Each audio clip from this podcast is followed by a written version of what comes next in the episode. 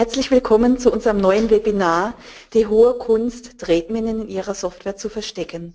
Jeden Monat erhalten Sie von uns wertvolle Informationen, technische Tipps und Erfolgsgeschichten unserer Kunden rund um Softwareschutz, Lizenzierung und Security, sodass Sie vom perfekten Schutz profitieren. Unsere heutigen Referenten sind Rüdiger Kügler und Wolfgang Völker. Seit 2003 arbeitet Rüdiger Kügler als Security Expert bei Vibo Systems. Kernkompetenzen sind der Schutz von Software gegen Reverse Engineering, die Integration von Lizenzierung in die internen Geschäftsprozesse von Softwareherstellern und die Optimierung der Verteilungs- und Verwaltungsprozesse für Software und Lizenzen. In dieser Position war er maßgeblich an der Entwicklung der Blurrybox-Technologie beteiligt, die den ersten Platz beim fünften deutschen IT-Sicherheitspreis belegte. Wolfgang Völker ist seit 2002 bei Vibo Systems beschäftigt. Durch seine umfangreichen Consulting-Tätigkeiten verfügt er über fundierte Kenntnisse in vielen Programmiersprachen und Entwicklungsumgebungen, wie zum Beispiel C, C++, C, äh, C Sharp ja, oder Java. Die Kunden unterstützt er mit seinen langjährigen Praxiserfahrungen rund um CodeMeter, der Komplettlösung zu Schutz, Lizenzierung und Security. Sicherlich kennen Sie Spionagefilme, in denen sich Geräte nach dem Lesen selbst vernichten. Im Softwareschutz erfolgt die Zerstörung nur, wenn eine Falle ausgelöst wurde. Ein normaler Kunde verwendet die Software ohne Einschränkung und ohne etwas von diesen Fallen zu merken. Der Hacker löst sie aus und zerstört sich damit die Möglichkeit der weiteren Analyse. Wir zeigen Ihnen, wie Sie die Mission des Hackers vereiteln können. Wie gewohnt wird das Webinar aufgezeichnet und Sie können es sich nochmals anhören, sobald wir Ihnen den Link geschickt haben. Ihr Mikrofon ist stumm geschaltet. Sie können jederzeit Ihre Fragen per Live-Chat stellen. Am Ende des Webinars beantworten wir diese Fragen. Nun geht es los.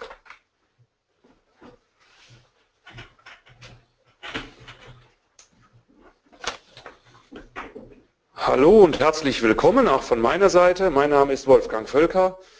Zusammen mit Rüdiger Gügler werden wir das jetzt hier uns mal zusammen anschauen, wie wir ein paar Tretminen in Ihrer Software verstecken können. Was schauen wir uns heute also alles an? Wir werden uns zunächst äh, mal damit befassen, wie ein Angreifer denn auf die Software losgeht, also die Angriffsmethodik anzuschauen. Da gibt es äh, Sachen, die dynamisch passieren, wo man also zur Laufzeit versucht, aus der Software etwas herauszubekommen oder alternativ eben etwas, wo man sich das Ganze mal im statischen Zustand, also im ausgeschalteten Zustand anschaut und von dort etwas Wissen versucht herauszuziehen. Wenn wir das herausgefunden haben, äh, wie also der Angreifer vorgeht, dann zeigt sich auch, wie das Konzept von Fallen hier greift und was dann eben äh, gegen die Angriffe der Hacker greifen könnte und wie wir das dann realisiert haben. Wir zeigen dann, wie man das Ganze in eine .NET-Anwendung integriert, dass das komplett automatisch eigentlich funktioniert für einen äh, bis zu einem gewissen Punkt und was man dann noch manuell selber dazu beitragen kann. Und das gleiche machen wir dann auch nochmal für die nativen Windows-Anwendungen, weil es sich doch vom äh, Verfahren grundsätzlich dort unterscheidet, sind halt doch sehr unterschiedliche Programmiersprachen an dieser Stelle. Ja, dann wollen wir uns doch mal mit den Angriffsmethoden der Hacker als erstes beschäftigen.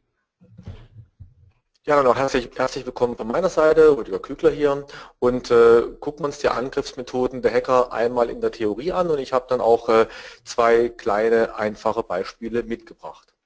Das eine natürlich ist dann die dynamische Code-Analyse, also sprich der Angreifer führt die Anwendung aus und äh, debuggt die Anwendung und schaut quasi während des Ausführens der Anwendung, was passiert hier eigentlich.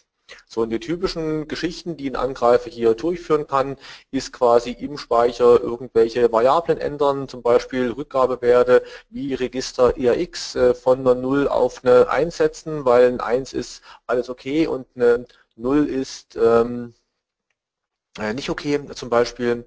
Oder auch äh, Sachen aus dem Memory wieder zu dumpen, weil wir werden heute auch darauf zu sprechen kommen, dass ich natürlich Code verschlüsseln sollte. Und äh, der Code muss ja irgendwann wieder entschlüsselt im Speicher sein. Und eine der dynamischen Methoden ist zu sagen, ah, ich warte mal, bis der Code entschlüsselt im Speicher liegt. Und dann dump ich ihn mir quasi raus und äh, bringe ihn auf die Festplatte und füge ihn da wieder zusammen, äh, Breakpoint setzen, gucken, was passiert. Das sind also so die typischen Geschichten, die der Angreifer durchführt, der eine dynamische Code-Analyse macht. Und äh, Klassiker unter den Tools sind ein OllyDebug, ein MGD für, steht für Multi-Generic Dumper. Das ist ein Tool, was quasi fast alles automatisch macht. Also so einfache Software-Schutzprodukte kann man mit dem einfach komplett automatisch äh, umgeben.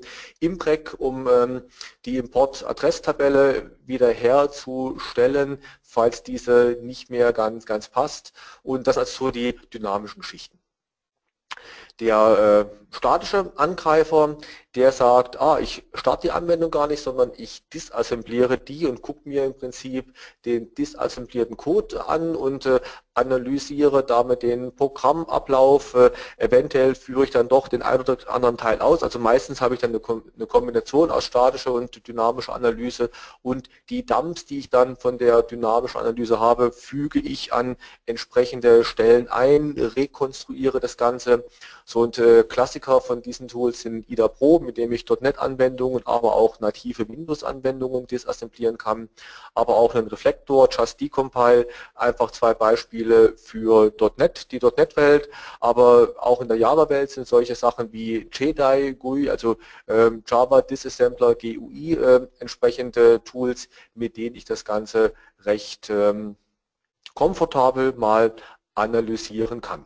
Und einfach um so ein bisschen Eindruck von diesen Tools äh, zu, zu gewinnen, habe ich hier zwei Beispiele mitgebracht.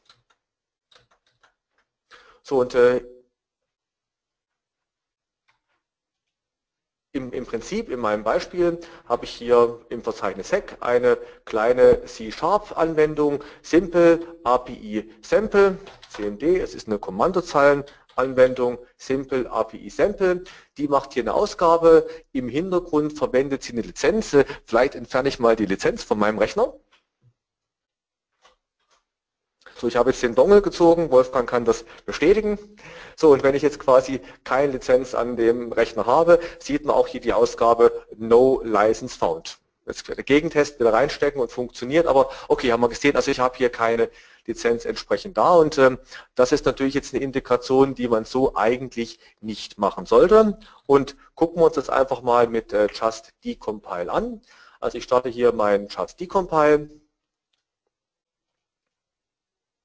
Remove, schmeiße den hier entsprechend wieder raus. So und ziehe einfach mit Drag und Drop die Anwendung in mein Just Decompile hinein.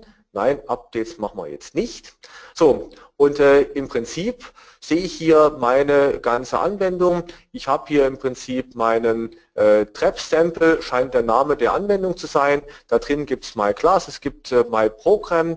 Ich gehe hier hin, die CoreLib wollen wir jetzt nicht äh, uns anschauen und äh, dann kann ich hier im Prinzip den Original, fast nahezu den Original C-Sharp äh, Quellcode lesen. Und wenn Sie sagen, aber C-Sharp ist gar nicht meine Sprache, dann kann man das auch in Visual Basic umstellen und sieht die ganzen Geschichten hier auch auf äh, Visual Basic, aber gehen wir mal zurück auf äh, C-Sharp so, und was wir hier relativ einfach sehen, es gibt eine Funktion, die nennt sich äh, Check License und ähm, die macht hier was, die macht nämlich den einfachen Access, ob ein Firmencode mit einem speziellen Produktcode vorhanden ist und gibt dann die Meldung aus, äh, nein, die Lizenz ist nicht da und sagt, okay, Anwendung bitte jetzt beenden.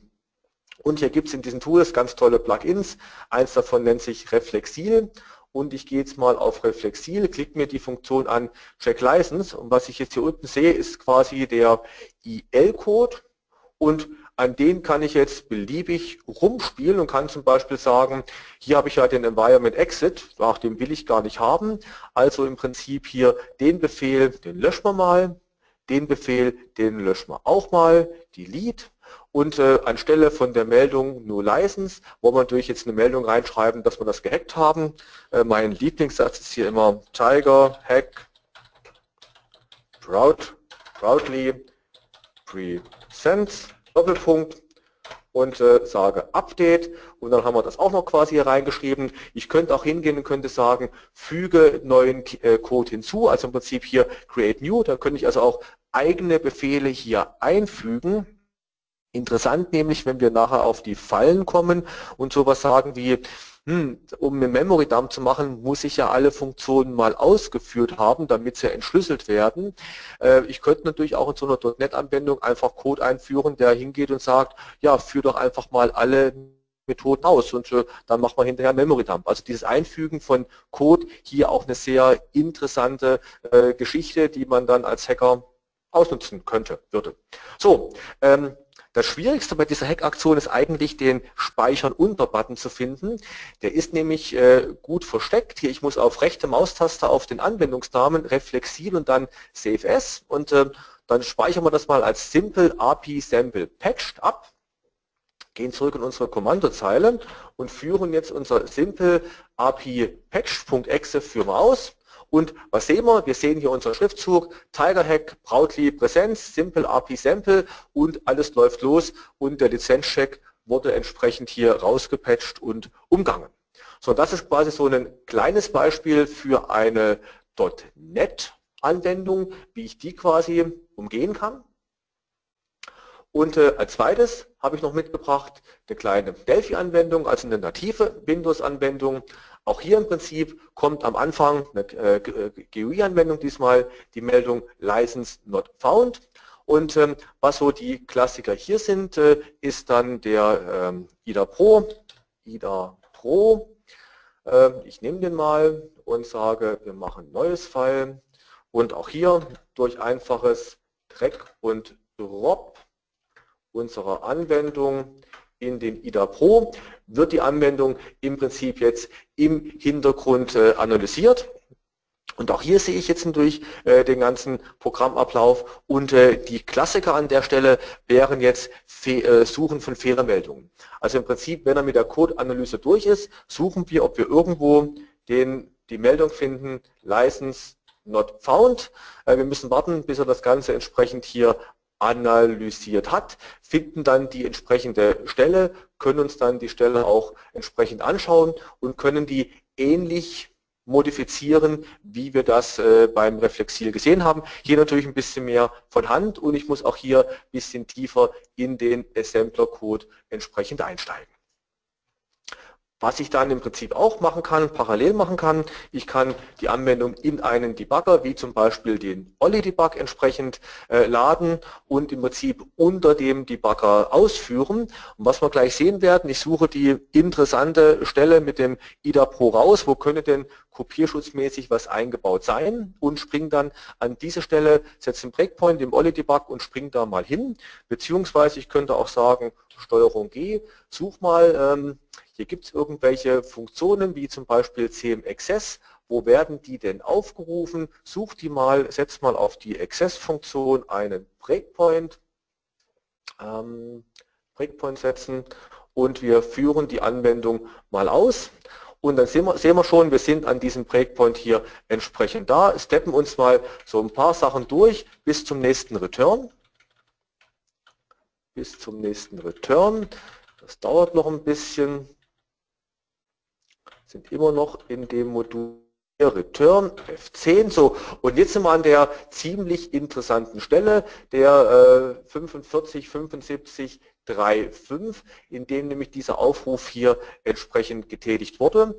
Und äh, was wir jetzt sehen, hinten dran, zwei Befehle später, kommt ein Test ERX, ERX. Das heißt, hier wird abgefragt, ist denn der Rückgabewert 0 oder 1 gewesen? Der Rückgabewert an der Stelle ist jetzt hier eine 0 und jetzt weiß ich, ja, scheinbar brauche ich den anderen, die 1, kann das hier mal so ändern, lasst jetzt einfach weiterlaufen und äh, siehe da, unsere Anwendung läuft schon mal, mein TigerPad kann ich hier an dieser Stelle entsprechend hier ähm, verwenden, benutzen. Und äh, wenn ich jetzt hier den IDA Pro dazu mir anschaue, der jetzt mittlerweile mit der Analyse durch ist, suche ich mal nach der Stelle License Not Found. Moment. So, License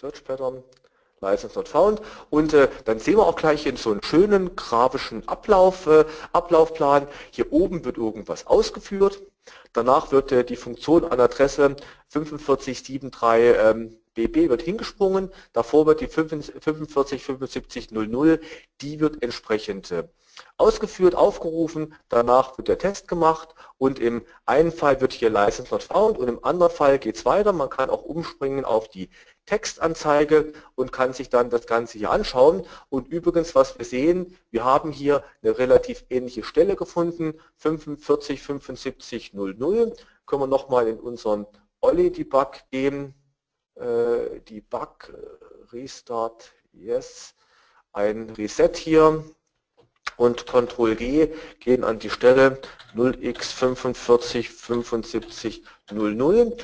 So, und dann sehen wir auch hier entsprechend diese Funktion, in der dann auch später das, was wir schon gefunden hatten, unser CM-Access, ups, zwei zu viel geklickt, unser CM-Access aufgerufen wurde. Also im Prinzip sowohl die dynamische als auch die statische Analyse haben uns hier an die gleiche Stelle gebracht. Und jetzt könnte ich so Geschichten machen wie immer ein Return 1, aber wir wollen hier keine konkrete Anleitung geben, wie man eine Software entsprechend hackt. Das war nur so ein bisschen ein Überblick, wie effektiv doch heute die entsprechenden Hacker-Tools sein können. So, die Frage ist, was kann man natürlich dann hier dagegen machen? Und äh, da würde ich jetzt äh, im Prinzip Wolfgang bitten, mal so ein bisschen vorzustellen, was macht denn der AX Protector und was hat er eigentlich mit Fallen zu tun? Ja, also bevor wir uns jetzt das Konzept von den Fallen selber anschauen, sollten wir vielleicht nochmal einen Blick darauf werfen, wie der AX-Protektor prinzipiell funktioniert. Der ist halt nicht ganz so trivial gehalten, dass da einfach nur eine Lizenz abgefragt wird und äh, dann ein True oder ein False zurückkommt und es dann geht oder eben nicht geht. Ähm, hier gucken wir uns zunächst mal den AX-Protektor für native Applikationen an. Auf der linken Seite sehen wir den Aufbau einer kompilierten Anwendung, die also kennen Sie vielleicht, äh, oben am Anfang einen Header hat, dann gibt es eine Code-Section, da ist also der ausführbare Code im Wesentlichen drin. Die in der Data-Section haben Sie dazu gelinkte ähm, Daten, wo eben auch Strings und alle möglichen solchen Dinge drinstehen und äh, dann noch äh, die Ressourcen, also in der Datensektion haben Sie eher die Daten an Variablen, was Sie speichern, in Ressourcen dann eher noch diese Strings zum Beispiel. So, so sieht die Anwendung aus. Wenn wir die mit dem AX-Protektor verschlüsseln, dann gehen wir hin und äh, verschlüsseln diese ganzen Bereiche, so dass da also erstmal nur noch binärer Müll steht für den, der von außen da drauf schaut. Ähm, hier zu erkennen an dem schraffierten und an dem äh, Schlüsselloch, dass also hier das geschützt ist. Jetzt muss natürlich zum Start der Applikation äh, muss man da ja wieder sinnvolle Sachen draus machen. Und äh, da gibt es dann unseren eigenen Code dazu. Wir nennen sie die AX Engine, also die Security Engine, die das Ganze am Anfang prüft und die dann eben diese Sektionen entschlüsselt, nachdem sie diverse Prüfungen gemacht hat und schaut, ob das alles so ist und im Prinzip wieder ein Executable ähm, herstellt, was dann ganz normal äh, auf ihrem Rechner lauffähig ist. Also die Anwendung wird jetzt beim AX Protector am Anfang komplett äh, entschlüsselt und liegt dann nativen, äh, für eine native Applikation wieder so vor, ähm, wie Sie sie ursprünglich hatten. Ähm, natürlich äh, haben wir die ein oder andere äh, Geschichte da noch eingebaut, um das Ganze ein bisschen zu erschweren. Ähm, weil sonst haben wir das hinterher alles im Speicher liegen, dann machen wir ein Speicherabbild und alles ist gut. Ähm, das wird natürlich äh, verhindert. Also wir haben diverse Sachen äh, eingebaut, zum Beispiel äh, eine Erkennung von Tools, die Memory Dumps machen. Wenn so etwas gefunden wird, dann brechen wir ab. Wir modifizieren auch einiges im Code, fängt an mit der Import Address Table, also den Einsprungpunkten für die verschiedenen Funktionen, die also teilweise umgelenkt werden und dann eben nicht mehr einfach so äh, verwendet werden können. Also wenn Sie hinterher nach mit dem AX Protector geschützten Applikationen hingehen, machen einen Speicherdump, wenn Sie das geschafft hätten, äh, und schneiden einfach hinten diese AX Engine ab und sagen, das muss jetzt ja auch so tun, wird das nicht tun, weil es da noch Sprünge gibt, die eben die AX Engine dann doch brauchen und dort noch etwas umgerechnet wird. Also da ist natürlich einiges äh, an Wissen drin. Wir beschäftigen uns das ganze Jahr über damit, immer diesen Schutz äh, weiter zu verbessern, neue Verfahren zu entwickeln und ähm, dort eben auf dem Stand der Technik und auch äh, neue Techniken zu entwickeln. Ja, der Code der Anwendung selber wird auch modifiziert, das heißt, da sind so manche Sprünge, die nicht mehr so funktionieren, wie das vorher war. Und der Vorteil jetzt vom AX-Protector ist einfach, dass Sie mit sehr geringem Aufwand eine hohe Sicherheit haben. Das heißt, jeder, der das schon mal gemacht hat, äh, Sie haben innerhalb von fünf Minuten äh, ohne Probleme Ihr Executable ähm, geschützt und dann, ähm, da haben Sie schon alle Kommentare gelesen, die wir in unserer GUI da eingebaut haben und haben sich einen Firm- und Product-Code aus überlegt, ihre Lizenzierung dort hinterlegt und schon sind Sie auf einem sehr hohen Sicherheitsniveau, bei dem einfach schon viele Angreifer scheitern, weil sie eben es nicht schaffen, Memory Dumps zu erstellen durch die Möglichkeiten, die wir eingebaut haben. Äh, statische Codeanalyse von dem äh, ordentlich verschlüsselten Code ist da eben auch möglich. Ähm, ja, so, also da haben wir also erstmal ein gewisses Sicherheitsniveau an der Stelle. Also zum Beispiel die Tools, die ich gezeigt hatte, der Olli Debug oder der genannte MGD, wenn die laufen, dann startet Ihre geschützte Anwendung nicht. Also eins der Features, äh, Erkennung von Memory Dump äh, Tools, ist quasi, dass eben so Tools wie ein Olli Debug, äh, wenn der im Hintergrund läuft oder ein MGD läuft oder ein Imprecore läuft, dass dann Ihre Anwendung sagt, ah, nee, sorry, ich will jetzt nicht laufen und damit eben auch nicht mit dieser Anwendung entsprechend bearbeitet werden kann. Ja, und wenn uns das aber nicht reicht, ähm, und dafür sind wir ja heute hier, dass wir also wirklich eine hohe, höchste Sicherheit einbauen in unsere Software, dann haben wir eben die Möglichkeit, noch den iX-Protektor einzuwenden, um damit noch eine höhere Sicherheit ähm, zu erreichen.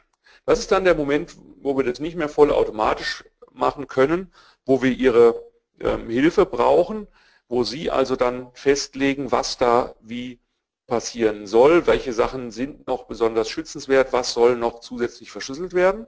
Und der X-Protektor ist im Prinzip eine Funktionsverschlüsselung. Das heißt, ähm, wir sehen hier auf der linken Seite unseren äh, normalen Aufbau der kompilierten Anwendung und da drin in dem Kompilat, in dem Binärcode äh, sind dann Ihre Funktionen drin. Die sind da ja reinkompiliert und äh, also für eine Funktion, die irgendetwas tut, haben Sie dann bestimmte äh, 50 Bytes oder was auch immer, ähm, die eben diese Funktion im Binärablauf dann hinterher äh, repräsentieren.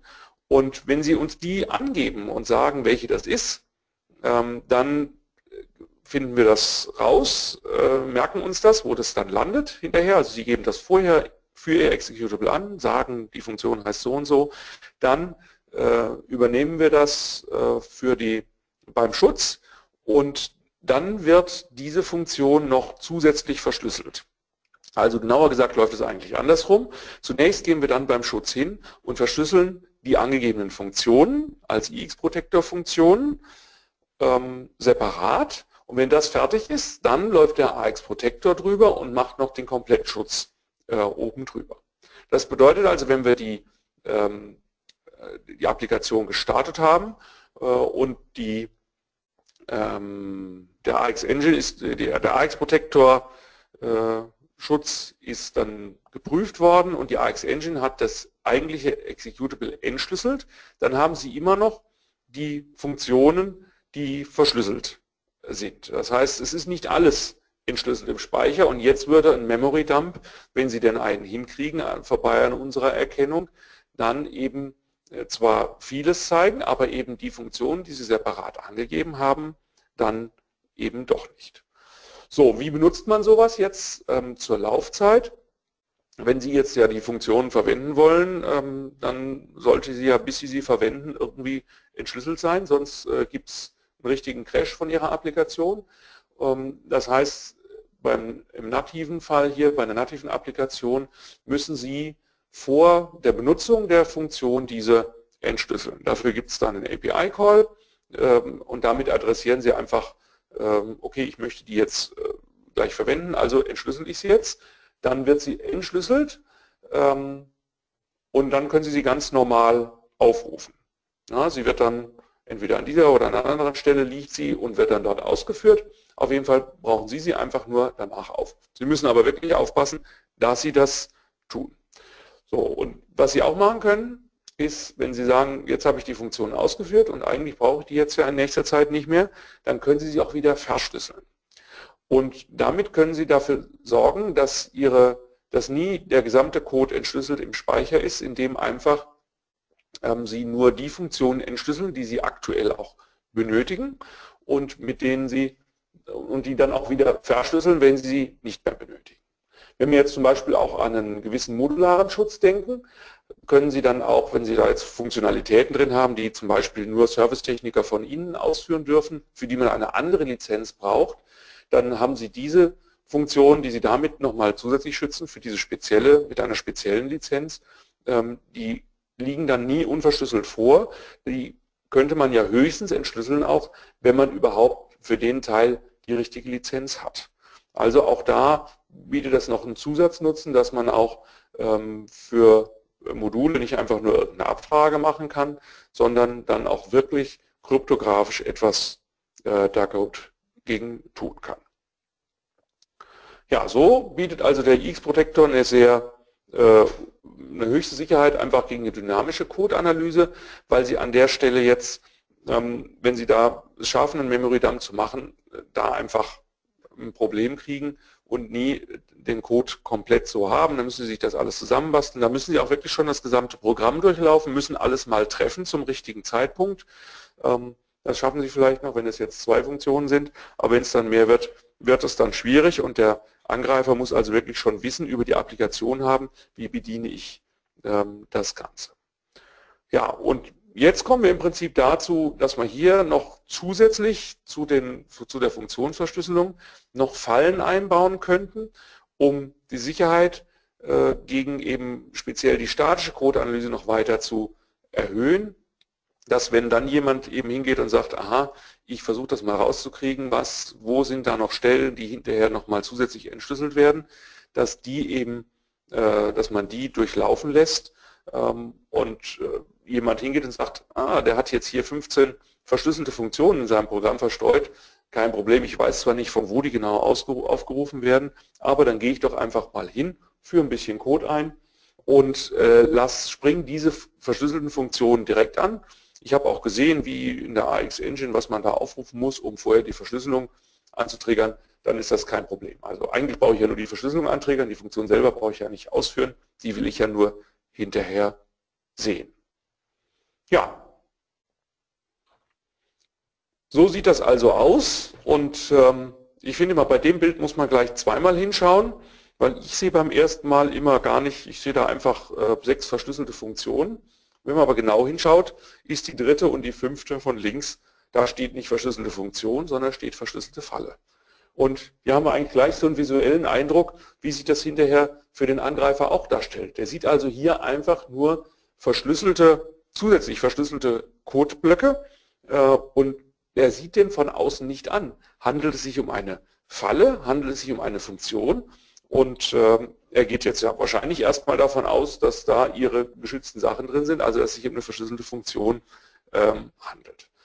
So, und wie sieht dann so eine Falle aus? Also von außen sieht die identisch aus zum Rest, äh, zu den anderen Funktionen, aber wenn man die dann aufrufen würde oder sie versucht zu entschlüsseln, äh, dann wird ein, ist ein, wird ein Sperrcode ausgeführt. Also in der verschlüsselten Falle ist der Sperrcode enthalten und äh, im Normalfall rufen Sie ja aus Ihrer Applikation heraus niemals diese Funktionen auf, die nicht wirklich eine Funktion sind, sondern eine Falle sind. Das heißt, Sie, Ihr normaler Anwender merkt nichts davon, den stört das auch nicht. Der läuft da geschickt drumherum, ganz ohne Probleme.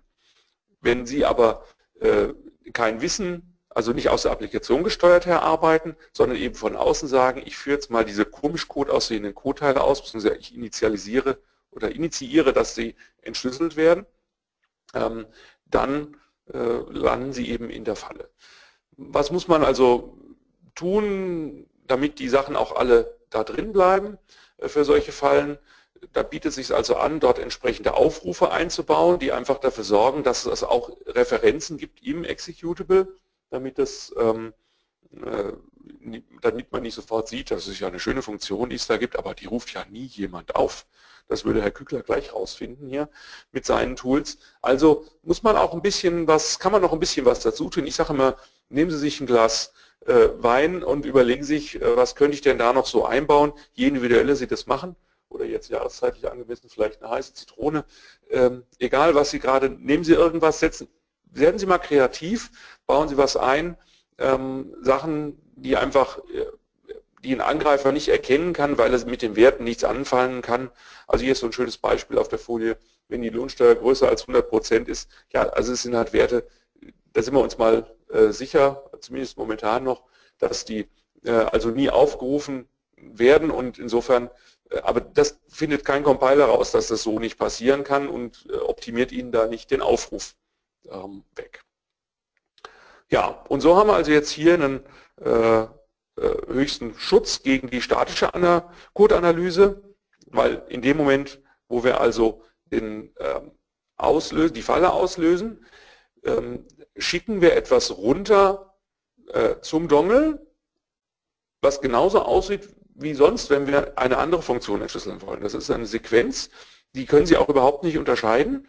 Ähm, die ist jetzt nicht länger, da ist nicht irgendwelche, ist irgendein Fleck drin, was sonst immer nicht drin ist.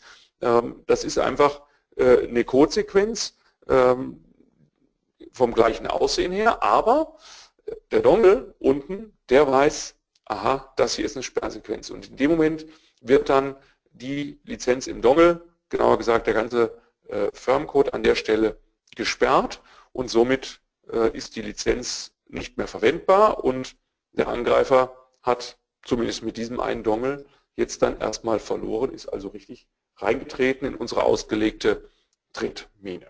So, und natürlich, wenn Ihr Angreifer sehr viel Fachwissen hat und genau weiß, was er da sucht und was die Applikation sonst so macht, dann hat er es vielleicht, äh, dann, schafft er das vielleicht, um diese ganzen Tretminen drumherum äh, zu lavieren, aber dazu muss er sich dann eben wirklich auskennen. Wenn Sie sonst, wenn Sie mal durch ein, gehen Sie mal bei sich äh, durch den Park, ja, die Tretminen, die da auslegen, die sehen Sie, da laufen Sie ganz geschickt drumherum, weil Sie da mit offenen Augen und der Kenntnis von dem Weg da durchlaufen. Aber ähm, setzen Sie mal nachts eine dunkle Sonnenbrille auf und laufen Sie den gleichen Weg ähm, und gucken Sie mal hinterher unter Ihre Schuhe. Jetzt mal für die nativen, äh, native Applikation. Jetzt schauen wir uns das noch an, wie das äh, in .NET aussieht. .NET funktioniert grundsätzlich einfach mal anders. Während wir bei nativen Programmen einen fertig kompilierten Binärcode haben, den ja eigentlich nur noch der Prozessor versteht ähm, und man also es dort nicht mehr ganz so einfach hat, äh, alles rauszuziehen, ist es bei .NET ganz anders. Dort ist das Kompilat ähm, nur eine Zwischensprache und äh, man kann also, also bis auf die Kommentare, die fehlen, aber alles andere äh, sieht man also inklusive schönen Funktionsnamen, kann man das alles sehen. Also da versteht nun wirklich jeder, was die Applikation macht, wenn man die sich in, mit entsprechenden Tools ähm, anschaut. Und ähm, deswegen haben wir hier also auch einen ganz anderen äh, Ansatz gewählt, ähm, um den Schutz zu realisieren. Wir müssen auch dafür sorgen, überhaupt, dass erstmal der Code, den wir da erzeugen, hinterher ein funktionsfähiger, lauffähiger .NET-Code ist. Sonst kriegt man das von Microsoft gleich um die Ohren gehauen. Äh, da können wir also nicht äh, irgendwo innen drin etwas verschlüsseln und sagen, ja, wenn es halt einer so aufruft, dann crasht Das merkt äh, das .NET Framework gleich vorher und würde uns gar nicht erst das Ding ähm, starten lassen. das ist ja die Idee von gerade diesen .NET Programmiersprachen, dass man da eigentlich nicht viel verkehrt machen kann, dass die Umgebung da einfach sehr viel für uns mitdenkt. Also was haben wir hier gemacht? Wir sind hingegangen und nehmen jede einzelne äh, Funktion aus dem äh, .NET Assembly und schneiden quasi den Inhalt raus. So haben wir also nur noch so leere Hüllen und diesen Inhalt, den verschlüsseln wir und packen den als verschlüsselte, als verschlüsselte Daten äh, in unser äh, SMD rein. Das akzeptiert auch .NET, dass man irgendwo äh, Daten hat, mit denen es nichts anfangen kann. Man muss sie halt eben als Daten deklarieren. Und im eigentlichen Bereich der Funktion haben wir dann nur noch so leere Hüllen. Das heißt, da ist eigentlich nichts drin, außer dass das aufgerufen wird und dass danach ein Sprung erfolgt in unsere AX Engine, die dann weiß, was denn da entsprechend ähm, zu tun ist. Und ja, damit hat man also, wenn man ein verschlüsseltes ähm, .NET schaut, dann sieht man noch alle Funktionsnamen, alles toll, muss man auch alles aufrufen können, muss man vielleicht von außen referenzieren können. Ähm, aber wenn Sie dann da reinschauen, dann ist das immer sehr langweilig. Da ist also nicht eine Berechnung drin, nichts, da ist immer nur noch ein Sprung äh, in die AX Engine drin. Zur Laufzeit passiert dann folgendes, da gehen wir hin ähm, äh, und springen, wenn, wenn dann wird so eine Funktion aufgerufen, die Sie da was von Ihrem Code und dann springt es eben in die AX Engine und dort ist hinterlegt, äh, was er jetzt aus dem Datenbereich zu entschlüsseln hat und das, was er dann da liegen hat, das entschlüsselt er, legt das als dynamische Funktion äh, an, springt in diese dynamische Funktion, führt den Code da aus, macht da also Ihre Berechnungen, was auch immer Sie da tun und dann kommt er wieder zurück und dann springen wir auch wieder zurück an die ursprüngliche Stelle vom Originalfunktionsaufruf und kommen dort wieder durch zur gleichen Tür raus, wo sie sonst auch rausgekommen wären. Also wir machen im Prinzip so eine kleine Umleitung in eine dynamische Funktion, machen dort die Arbeit ähm, und dann geht es wieder zurück.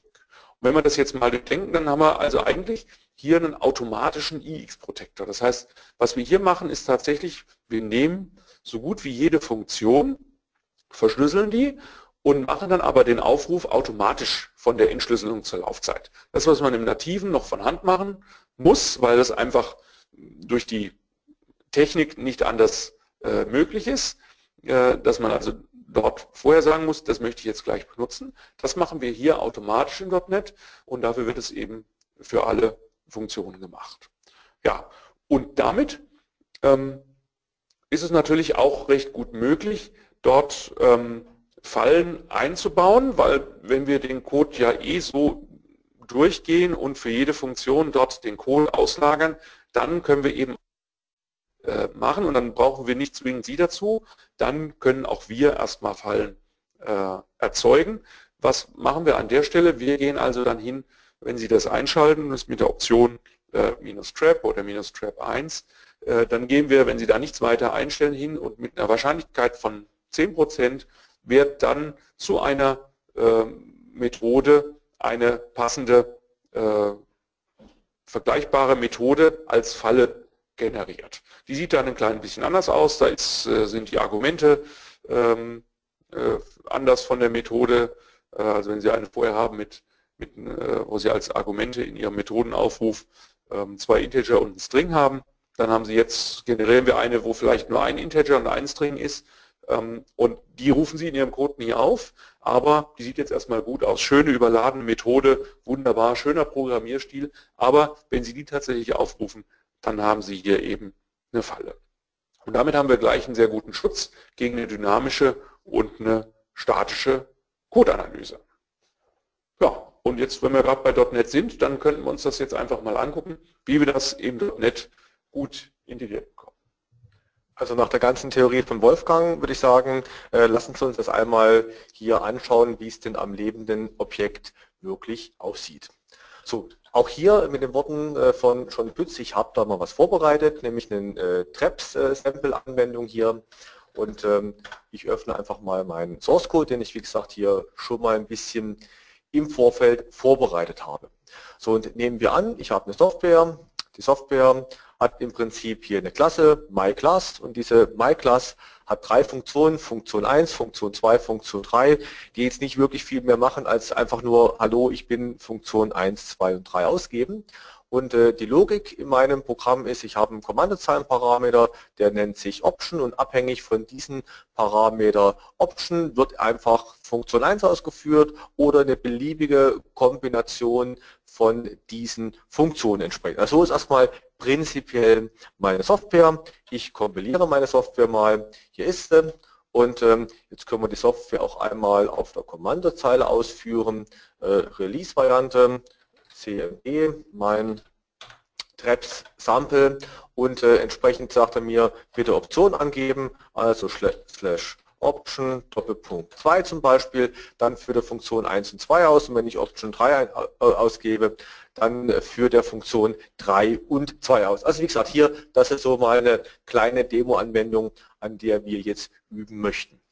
So, um die Anwendung zu verschlüsseln, starte ich unseren AX Protector und sage, ich habe hier ein .NET Assembly und was ich jetzt nehme ist, ich nehme jetzt meine Anwendung, die ich gerne schützen möchte und sage, okay, die soll entsprechend jetzt geschützt werden.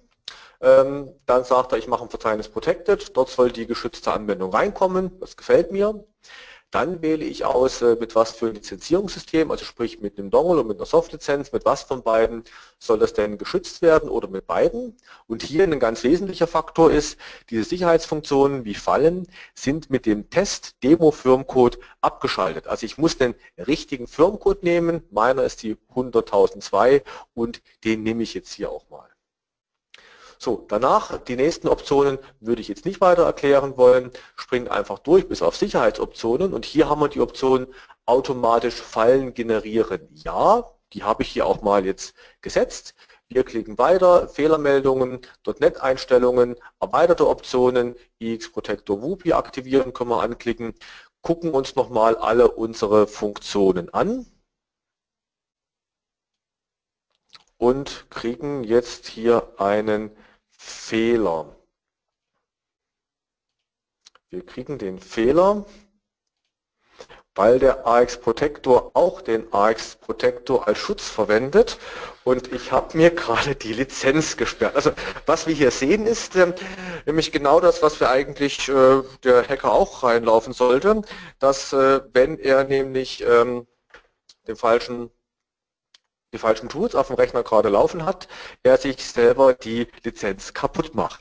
Ich nehme jetzt mal einen neuen Dongle und stecke den gerade in den Rechner.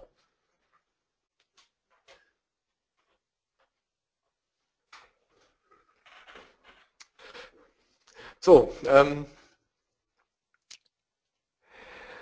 mit dem neuen Dongle, der die richtige Lizenz enthält und auch alle Hacker-Tools vorher geschlossen, äh, sehen wir auch hier im Prinzip, dass wir alle Funktionen in unserer .NET-Anwendung nochmal anschauen können. Und weshalb ich hier auf diese Seite gegangen bin, ist, ich wollte nämlich hier zeigen, dass die Funktionen Funktion 1, 2, 3, dass die auch alle, alle entsprechend verschlüsselt werden, weil es gibt eine Standardeinstellung beim AXProtector.net, dass ich sage, Funktionen, die kleiner als 10 Byte sind, sollen nicht verschlüsselt werden, weil die meistens keine Intellectual Property, wie es so schön neudeutsch heißt, enthalten. Und äh, im Prinzip, äh, wenn das jetzt kleine Funktionen wären in einer Hello World Anwendung, könnte es passieren, dass die nämlich nicht verschlüsselt werden. Und was nicht verschlüsselt wird, hat natürlich auch dann keine automatisch erzeugte Falle. So, und äh, deshalb quasi gehe ich jetzt hier hin, Zusammenfassung und sage, verschlüssel mal. So, und äh, im Prinzip äh, baut er jetzt mit einer Wahrscheinlichkeit von 10% wie der Herr Völker auch so schön schon sagte, äh, in die Anwendung pro Funktion eine Falle ein. Das heißt, jetzt könnte man, wenn man Mathematik Experte ist, ausrechnen, wie hoch ist die Wahrscheinlichkeit, dass keine eine, zwei oder drei Fallen in unserer Anwendung jetzt sind. Ähm, ich würde sagen, schauen wir uns das einfach mal an. Wir nehmen unser Simple Sample, removen das hier gehen jetzt in unser Protected-Verzeichnis, wo wir gerade die Anwendung entsprechend erstellt haben, 10.44 Uhr, ziehen die hier in unser äh, Tasti-Compile und was wir hier sehen, dass quasi wir keine Falle erzeugt haben. Das heißt, die Wahrscheinlichkeit, äh, weil wir haben genau die drei Funktionen, es gibt keine überladenen, liegt einfach daran, die Wahrscheinlichkeit von 10%. Um das jetzt bei so einer kleinen Hello World Anwendung zeigen zu können, gibt es einen Trick. Ich schalte automatisch Fallen generieren aus und sage hier in den erweiterten Optionen minus trep 1 Doppelpunkt 100, mache nämlich mit einer hundertprozentigen Wahrscheinlichkeit eine Falle da rein, verschlüssel entsprechend neu und dann werden wir auch sehen, dass alle drei Funktionen, die wir als Falle haben wollten, jetzt auch als Falle ausgeprägt wurden. So, neu laden aufklappen und dann sehen wir quasi jetzt, wir haben, wie der Herr Völker auch schon sagte, eine überladene Variante. Von der Funktion 1 gibt es jetzt zwei, Funktion 2 und Funktion 3. Man könnte natürlich jetzt auch noch spielen mit Wahrscheinlichkeit von 50 Prozent und dann weiter ausrechnen, aber sage, um das Prinzip zu zeigen, so wurden hier Fallen eingefügt und äh, wenn jetzt ein Angreifer versuchen würde, so eine Funktion zu entschlüsseln, dann stürzt ihn nicht nur das Decompile ab, sondern dann würde er sich damit auch die Lizenz kaputt machen und, und zerstören. So, und das ist quasi die automatische Art und Weise. Wie kann ich automatisch Fallen äh, bei mir in die Anwendung einbauen? Und die Frage ist, kann ich das denn nicht auch manuell in meinem Source Code machen? Ja, kann ich tun.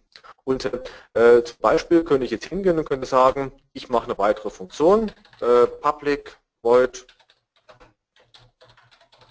function 4 von keine Parameter.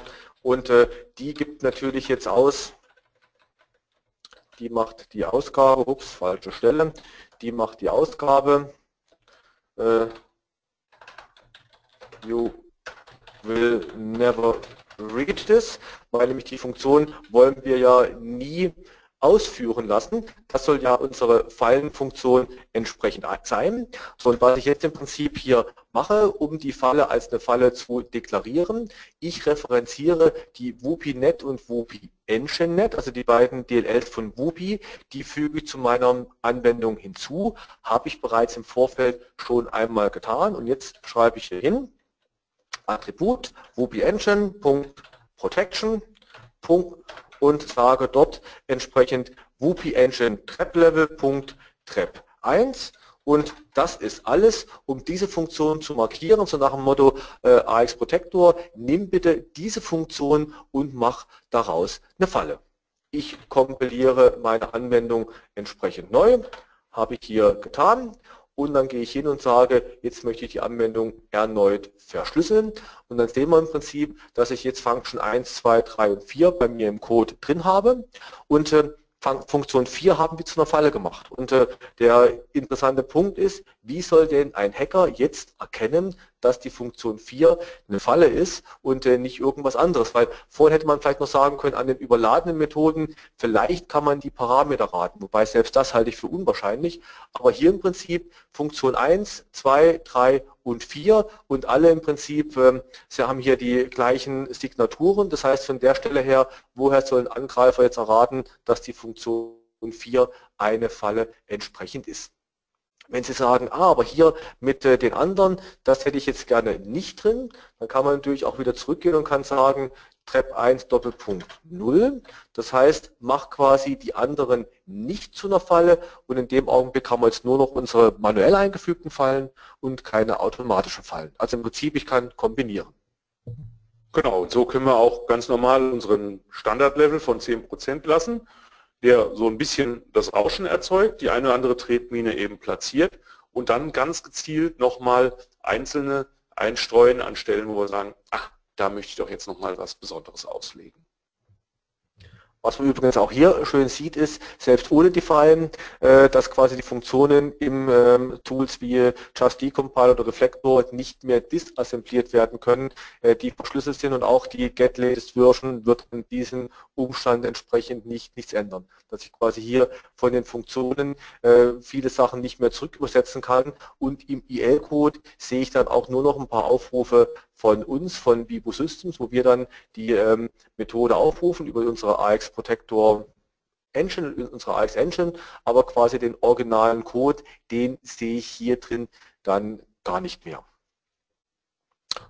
Das ist jetzt aber unabhängig von der Trap-Geschichte, oder? Ohne Fallgeschichte. Komplett, äh, komplett unabhängig von der Trap-Geschichte, nur so, weil wir uns die Stelle gerade mal am Anschauen waren. So, und das war im Prinzip äh, die Geschichte, wie kann ich denn das Ganze in eine .NET-Anwendung einbauen. Also zum einen entweder einfach meine .NET-Anwendung nehmen und Fallen automatisch erzeugen anklicken, eventuell die 10% hoch oder runter drehen, je nachdem wie groß und komplex meine Anwendung ist, oder indem ich Fallen selber drin verstecke und um jetzt quasi dem Angreifer noch zu erschweren, dass er erraten kann, dass die Falle ist, könnte man natürlich hier oben hingehen und könnte sagen, in Case 4 wird die entsprechend aufgerufen und in meinem Kommandozeilenparser, dort sorge ich dafür, dass der Case 4 nie eintreten kann. Das heißt also, ich verteile die Informationen, die Überprüfung, der Fall tritt nie ein an die eine Stelle und an der anderen Stelle tue ich so, wenn er eintreten würde, dann soll die Falle aufgerufen werden. Das heißt, das kann kein Compiler wegoptimieren und ein Angreifer ohne Fachwissen ihre Anwendung kaum noch herausfinden. Gut, dann haben wir das jetzt mal gesehen, wie das in .NET ist und äh, ein paar Minuten haben wir noch, also können wir uns das noch auch mal anschauen, wie das jetzt bei einer nativen Windows-Anwendung aussieht. Da ist es ja einfach jetzt noch mal anders. Ich muss ja auch an meine manuellen Aufrufe noch irgendwie kommen. Genau, auch hier habe ich mal ein kleines Beispiel vorbereitet. Äh, gehen wir wieder hier in unsere Beispiele und ähm, habe ich hier eine C++-Anwendung, Traps Sample. Äh, auch da gucken wir uns gerade mal das Beispiel geschwind an. So, auch hier habe ich im Prinzip den relativ ähnlichen Aufbau, Funktion 1, 2 und 3, die im Prinzip nichts anderes machen, als zu sagen, ich bin Funktion 1, 2 und 3 und abhängig von dem Eingabeparameter, den ich habe, rufe ich Funktion 1, 2 oder 3 entsprechend auf. Wenn ich das Ganze jetzt äh, einbauen möchte, diesen EX-Protektor, also bevor wir Fallen einbauen können, müssen wir natürlich erstmal den EX-Protektor einbauen. Ist es so, ich binde die Vivo XAP-Datei bei mir ein und füge die entsprechenden äh, Libraries und Bibliotheken zu meinem Projekt hinzu. Äh, was ich als zweites mache, ist, dass ich quasi diese Funktionen deklariere mit wupideckelfunc, wupi, wupideckelfunc, habe ich es richtig geschrieben, probieren wir es aus, richtig geschrieben, dann können wir es mit Copy-Paste auf die anderen Sachen entsprechend übernehmen.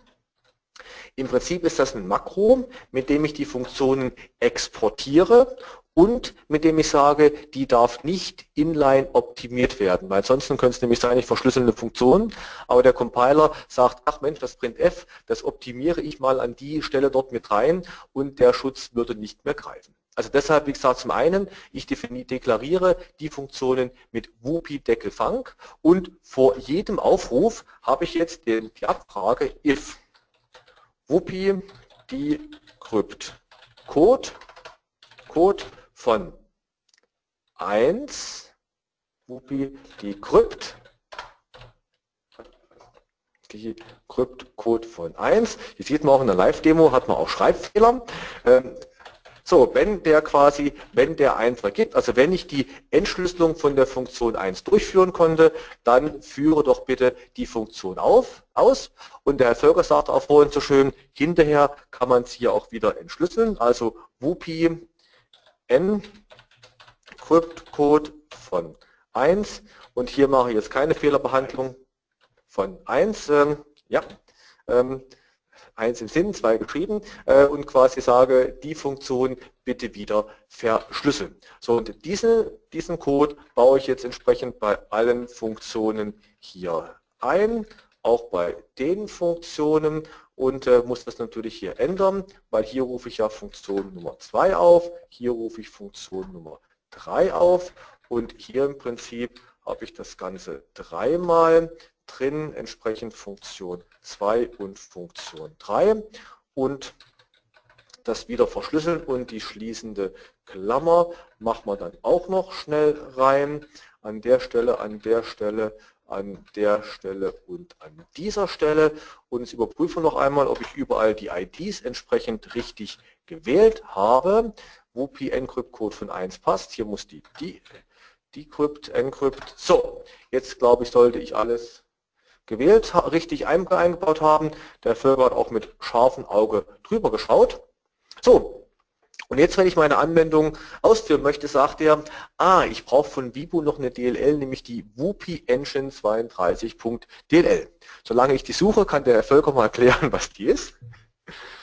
Ja, also das ist die äh, DLL, die man benötigt, damit sich das Ganze hier äh, kompilieren und äh, besser gesagt ausführen lässt ohne dass es verschlüsselt ist. Das ist also, da sind diese ganzen WUPI-Funktionen drin referenziert und ähm, zur, solange Sie das jetzt im, im Debugger bei sich laufen lassen, liefert Ihnen diese DLL auf Ihre Anfragen einfach immer ein freundliches True zurück. Wenn Sie da also ein Encrypt oder ein Decrypt machen, dann sagt er immer, ja, ja, ist alles in Ordnung, True, True. Ähm, und später, wenn wir das mit dem AX-Protector verschlüsseln, dann werden die Referenzen auf diese WUPI Engine 32 DLL rausgenommen und ersetzt durch Referenzen auf Bereiche in der AX Engine, wo dann eben die entsprechenden Funktionen hinterlegt sind.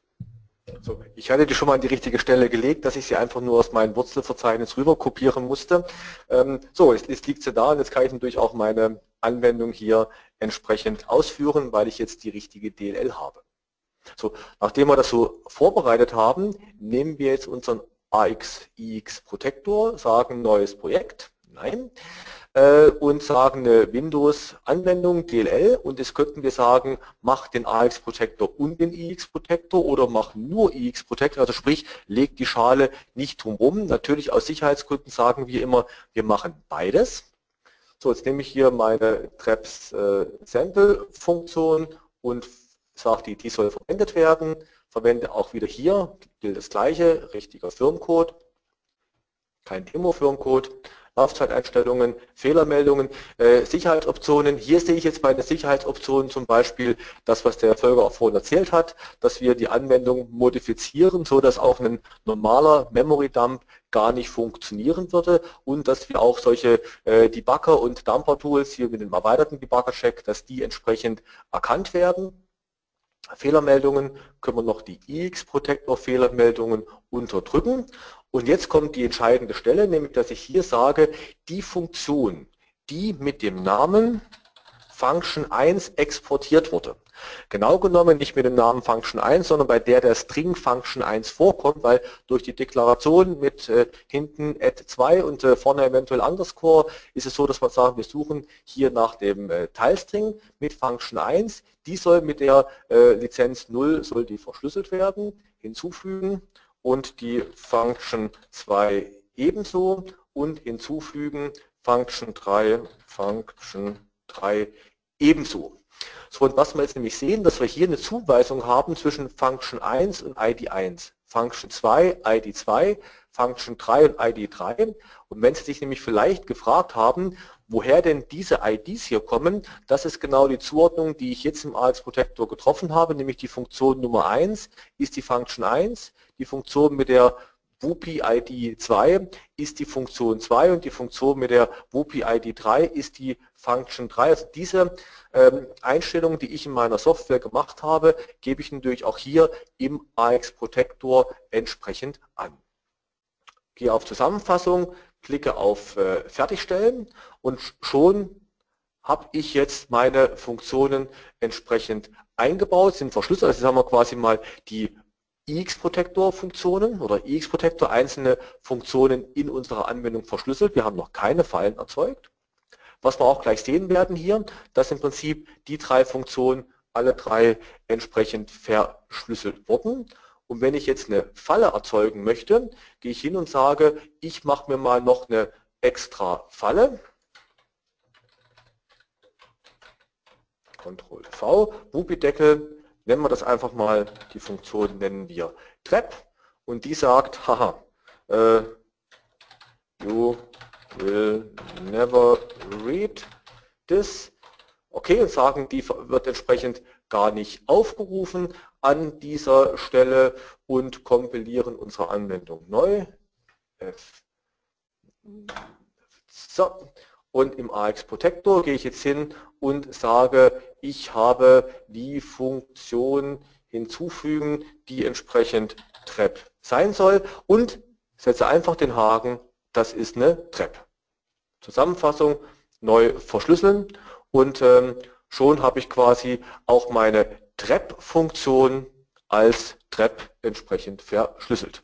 Da natürlich hier beim nativen Anwendung die Namen hinterher nicht mehr drin sind, wie bei einer .NET-Anwendung, muss ich auch hier bei der Namenswahl mich vielleicht nicht so festlegen auf, ah, nenne ich jetzt Function 4, sondern ich habe jetzt wirklich hier trap genannt. Natürlich dürfte die auch Function 4 heißen, wenn ich das gerne möchte. So, und im normalen Betrieb merke ich jetzt davon entsprechend gar nichts. Ich habe hier meine Anwendung, kann jetzt grep-sample entsprechend aufrufen. Jetzt kommt die Meldung, dass ich den Dongle, den ich vorhin rausgezogen hatte, wieder reinstecken soll. Machen wir. Überprüfung sozusagen wiederholen und schon läuft unsere Anwendung und führt entsprechend alle Funktionen auf. Und wenn ich jetzt sage Option 2, dann führt er nur die zweite Funktion aus. Also im Prinzip unsere Anwendung tut noch genau das, was sie sollte und geht natürlich hin und äh, tut diese Trap-Funktion nicht aufrufen. So, wenn ich jetzt der Angreifer wäre, würde ich natürlich sagen, ah, ich will jetzt so einen Memory Dump machen, also sollen alle Funktionen einmal ausgeführt oder entschlüsselt werden, um sie aus äh, oder zu entschlüsseln, werden die Funktionen ausgeführt, weil das macht dann Bibu quasi unter der Haube für mich. Das heißt, so ein Angreifer würde also zum Beispiel versuchen, ach, ich versuche mal alle Funktionen, die drin sind, einfach aufzurufen, beziehungsweise ich versuche das WUPI Decrypt Code von allen Funktionen entsprechend aufzurufen. Da ich jetzt hier nicht zeigen möchte, wie ich sowas in eine Anwendung reinbringe, äh, weil wir wollen ja nicht hier äh, Hackanleitung geben, äh, würde ich mal Folgendes tun. Ich baue mal manuell das ein, was quasi einen Hacker in die Anwendung reinpatchen würde, wenn das so einfach ginge. Haha.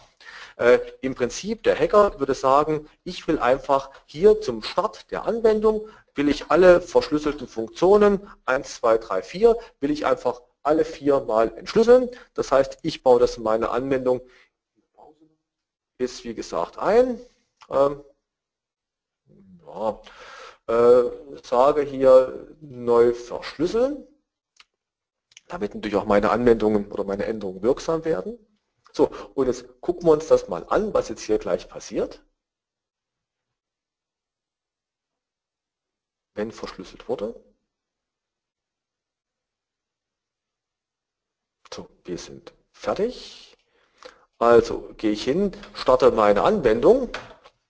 So, die Funktion 2 hat er noch ausgeführt und wenn ich jetzt die Anwendung nochmal starte, dann lande ich in der Fehlermeldung 38. Und wer Vibu schon mal gesehen hat, weiß, die 38 ist die berühmte Fehlermeldung für, ja, der Dongle ist jetzt gesperrt. Das heißt im Prinzip, als Angreifer habe ich jetzt keinen zweiten Versuch und kann die Anwendung damit nicht noch einmal starten, nicht noch einmal versuchen, sondern im Prinzip äh, jetzt ist es wirklich so, ich kann nicht mehr entschlüsseln, meine Lizenz ist kaputt und ähm, ja, damit Ende Gelände. Ich muss also jetzt beim Hersteller anrufen, muss sagen, Herr Völker, ich habe hier Ihre äh, Software und da ist mir aus Versehen, ist mir die kaputt gegangen.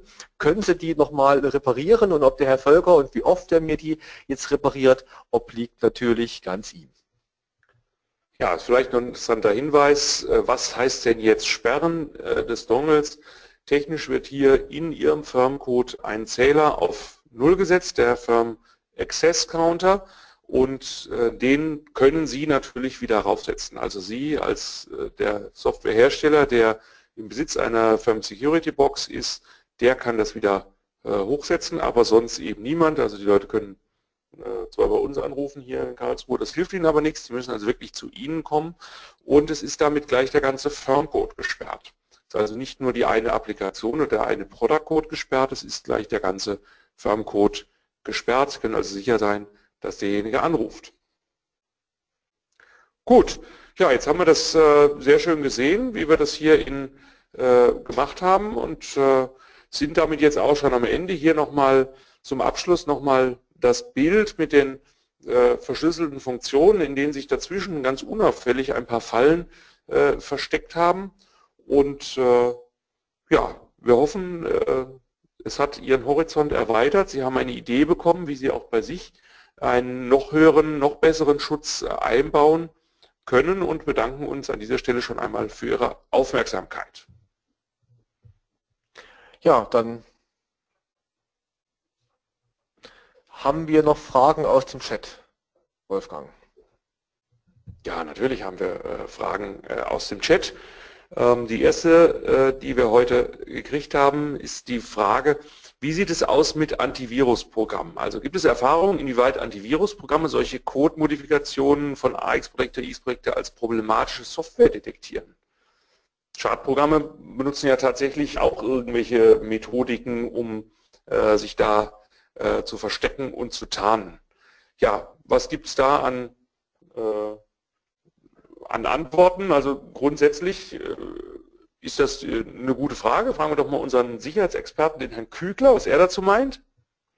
Also im, im Prinzip ist natürlich ähm, das Risiko, dass äh, eine Anwendung fälschlicherweise als ein Virus erkannt wird, äh, durch solche Modifikationen geringfügig höher, als wenn eine Anwendung sowas nicht hat.